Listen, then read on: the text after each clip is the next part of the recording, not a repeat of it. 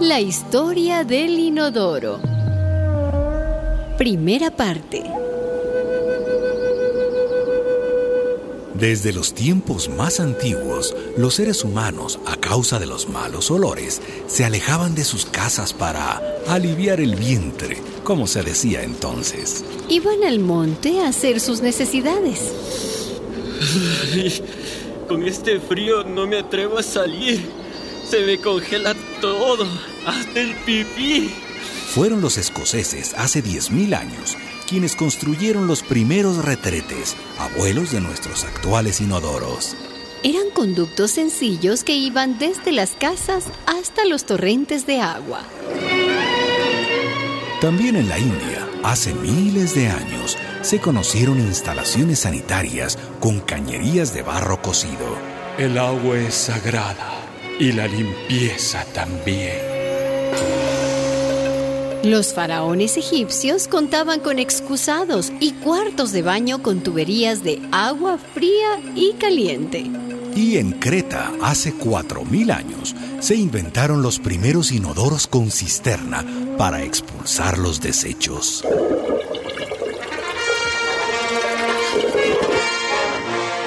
Años más tarde, los romanos convirtieron la limpieza corporal en un acto social y construyeron enormes balnearios públicos con jardines, gimnasios y excusados.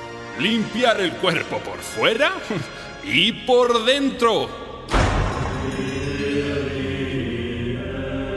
Pero las cosas iban a complicarse con la caída del Imperio Romano y el auge del cristianismo. Los obispos cristianos vieron peligros en los baños públicos. Y también en los privados. Tentaciones de la carne, concupiscencia. Moralistas fanáticos, estos obispos explicaban que quien usaba agua y jabón tenía que ver y tocar su cuerpo desnudo y que esto era ocasión de pecado. Ya se bañaron en el bautismo. ¿Para qué necesitan otras aguas? Ah? A los escrúpulos religiosos se unía la ignorancia médica. Definitivamente el baño no es saludable. A ver, eh, ¿para qué los árboles tienen corteza? Como bien dicen, la cáscara guarda el palo. En aquellos tiempos, una persona podía pasarse toda la vida sin bañarse. Como el mal olor era insoportable, los ricos se rociaban con perfumes, lo que aumentaba todavía más la pestilencia. Al clausurarse los baños públicos y censurarse los privados, también la tecnología del inodoro cayó en el olvido. Las calles estaban llenas de excrementos. La gente evacuaba en cualquier lugar, en cualquier esquina. En el mejor de los casos, se tenía una vacinilla o taza de noche cuyo contenido iba a parar a la vía pública. ¡Agua va! O a la cabeza de un transeúnte desprevenido.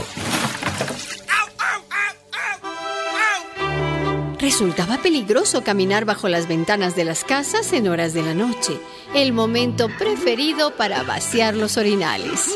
La asquerosidad llegó a tales niveles que en 1589 la corte inglesa se vio obligada a fijar esta advertencia en el Palacio Real.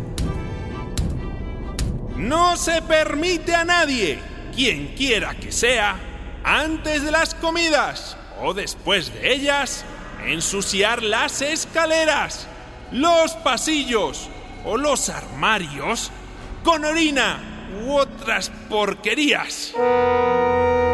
Con tanta suciedad, cundieron las enfermedades y las epidemias diezmaron a pueblos y ciudades. Entre el siglo V y el XV transcurrieron mil años oscuros para la higiene humana.